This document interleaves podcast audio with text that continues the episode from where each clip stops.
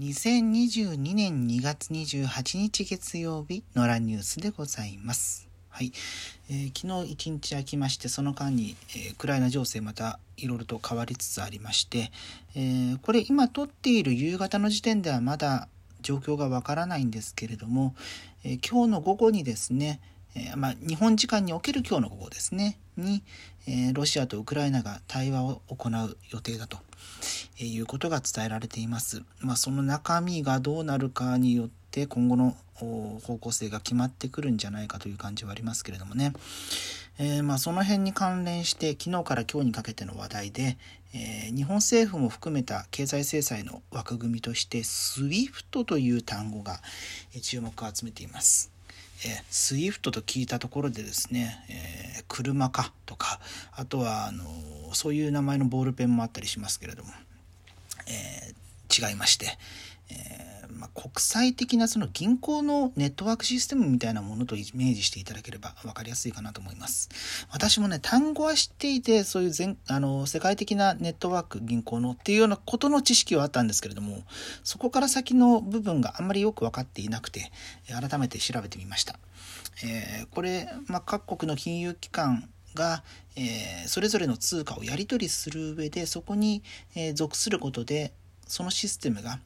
まあ、やりやすくなるという、まあ、一種のインフラですよね、うん、というような位置づけと考えれば分かりやすいかなと思います。でロシアの通貨であるルーブルを、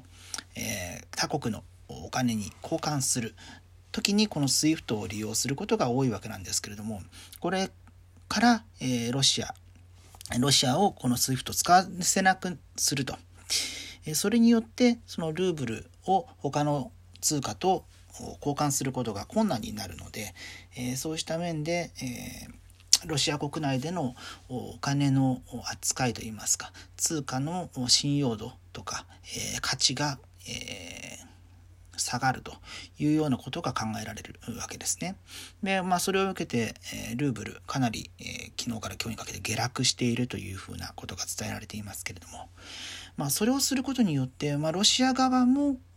そういう経済的な痛手を負うわけなんですけれどもロシアと貿易している国もそのルーブルを使ったえー、商品のやり取りみたいなことができなくなってしまうので、えそこをどうするかというところがセットになるわけですね。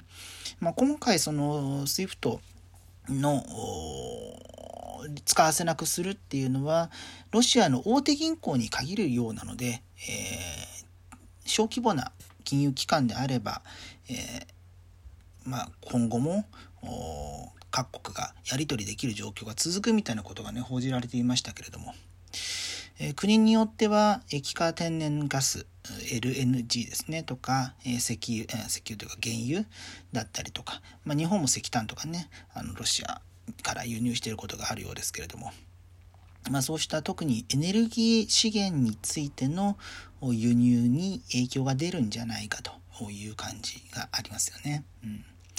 まあ、とはいえですね、これから先、まあ、あのー、どこまで、えー、ロシアのその体力が持つかみたいなところも、これだけ、えー、今回のこの SWIFT でお金を封じるっていうことは、まあ、あの日本語で言うと兵糧攻めと言いますか、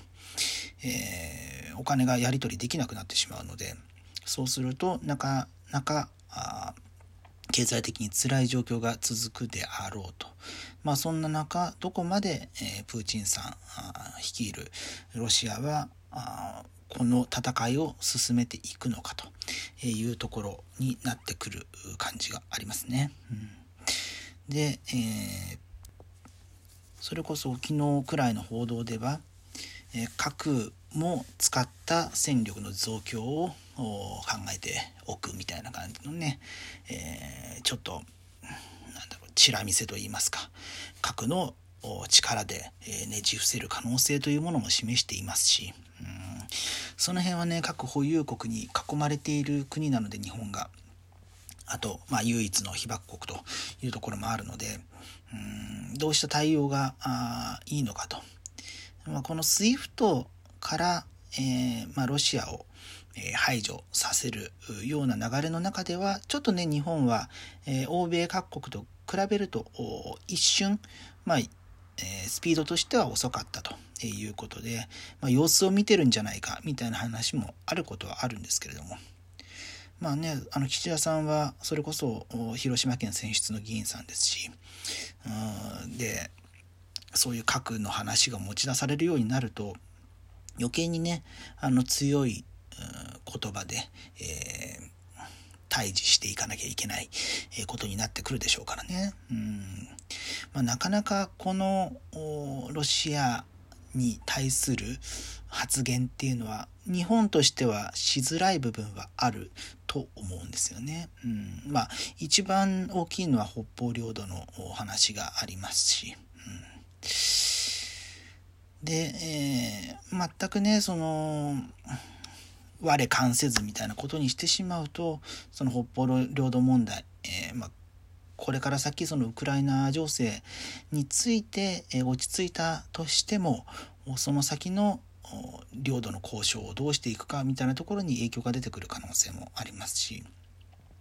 あとは、まあ、領土問題を抱えている他の中国とか、えー、そういう韓国とか、えー、そういうような関係性においても日本ここにありみたいな、うん、国際社会の中でいかにこう存在感を示していくかみたいなところが今後の生命線になってくると思うので、えー、まあ、もちろんねあの国内で言うとコロナ対策というのが喫緊の課題で、えまずそこどうすんだっていうところがでかいですけれどもね、うん、ただまあそこと並行してこの国際情勢の中でどう立ち振る舞っていくのかというところはあ同時並行でやらなきゃいけないというのが、え、この岸田さんになってからもう半年くらいになりますかね。の間で、えー、一番の山場になってるのかなというような気がしますね。うん。まあ、今ねコロナの話しましたけれどもえー、ようやくねあの腕の痛みもなくなりましてあの先週火曜日に接種したんですけれども、まあ、今日月曜日の時点でうんあの副反応と思われるものもほぼなくなりました、ね。まあ、やっぱりね3回目接種まあ、人によると思いますけどね。あと自分の場合は交互接種だったのであと感染歴があるというところでちょっと出やすかったのかなという感じもありますが。なんかあのうちの自治体1回目と2回目の1回目と2回目じゃないな1回目の時の接種券は結構発送が遅かったんですけれども3回目は私の場合は比較的早く到着していただいたおかげで、えー、スムーズにできたんですけれどもやっぱりね地域によっては今回も接種券がなかなか届かない届かないから予約できないっていうことが多かったりするみたいですね。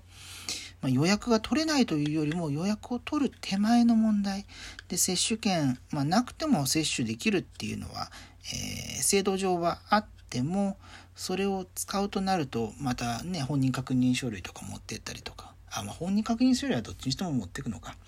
その本人確認の手段が面倒くさくなるのでそこどうしていくんだというところですよね。うん。つうのが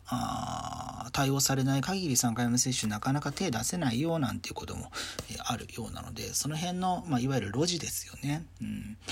えー、ロジスティック物流の部分をどうするのか、まあ、ワクチンそのものの物流は結構ね、あのー、整備されてきた印象がありますけれども。やっぱりそこから先、えー、の、うん、各自治体からそれぞれの市民に対する、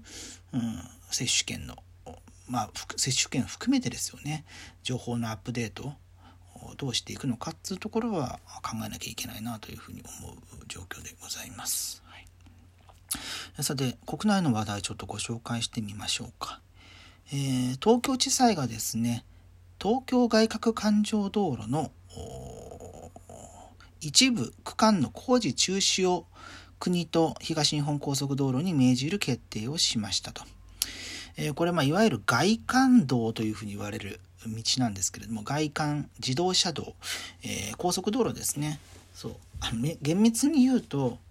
その東京外郭環状道路というのは高速道路と、まあ、それに沿った一般道路の、えー、複合のあの話なんですけれども今、えー、工事が進められているのは自動車道の方ですね。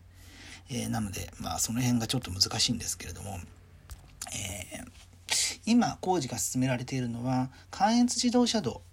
練馬区の大泉というところあそこからずっと南下していって中央道を経由して東名高速に至るまでの区間が工事されているんですが、え、その間にあるところの東京都の調布市というところの住宅街で、え、数年前にですね陥没事故が起きまして穴が開いたと。でまあそこの区間についての